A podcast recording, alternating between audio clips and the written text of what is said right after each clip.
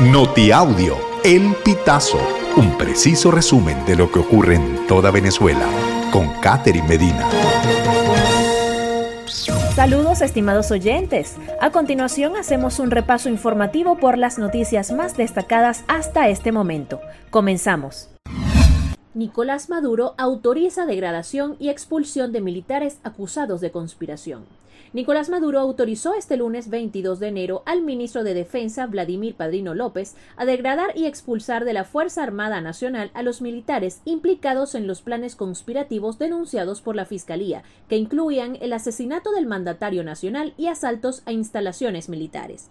El mandatario responsabilizó a la oposición de ser parte de estas conspiraciones y denunció que el antichavismo usa las elecciones presidenciales previstas para el segundo semestre de este año para enmascarar su plan de división y odio. Políticos y periodistas rechazan órdenes de aprehensión contra Tamara Sujú y Sebastián Barraes. La líder opositora María Corina Machado calificó de tramas surrealistas y delirantes los anuncios hechos por la Fiscalía.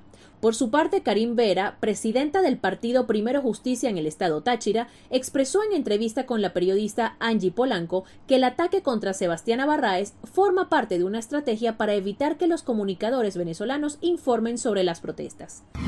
En Caracas, 6CPC detiene a tres personas por el asesinato de una mujer trans en el Valle. Funcionarios del 6CPC esclarecieron el asesinato de una mujer trans conocida como La Gocha, quien tenía 20 años trabajando como estilista y fue apuñalada dentro de su vivienda el pasado 8 de noviembre. Según confesaron los detenidos, La Gocha se les enfrentó para evitar que le desvalijaran su casa, por lo que la cuchillaron. Los detenidos confesaron que su plan era vender los objetos de valor que tenía la estilista para comprar estupefacientes.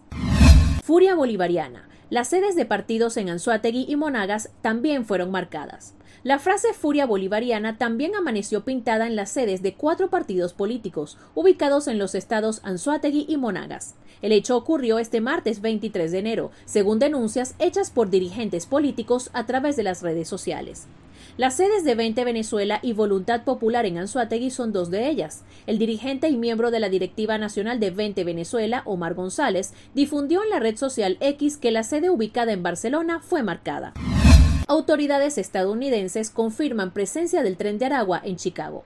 Autoridades de Estados Unidos confirmaron la presencia de miembros de la banda venezolana Tren de Aragua en el área de Chicago. Así lo revelaron fuentes al medio Telemundo el lunes 22 de enero.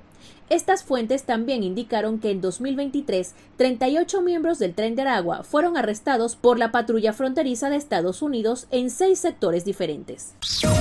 Estimados oyentes, este ha sido el panorama informativo hasta esta hora. Narró para ustedes Catherine Medina.